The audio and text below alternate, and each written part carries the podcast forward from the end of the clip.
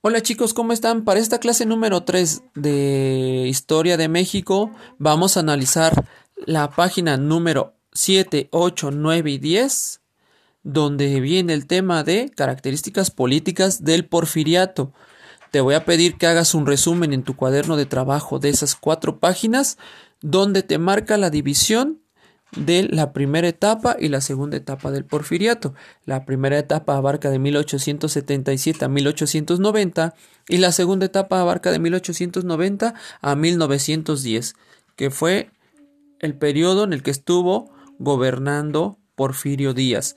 No necesitas copiar todo en tu cuaderno. El resumen es parafrasear lo más importante de los acontecimientos del porfiriato. No tiene caso que copies todas las lecturas y tal cual está.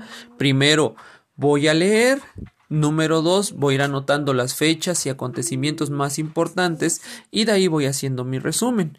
Para finalizar esta parte te pido que en la página número 11 viene una imagen que dice analiza la siguiente imagen, aplica lo aprendido y vienen tres preguntas es lo que vas a contestar.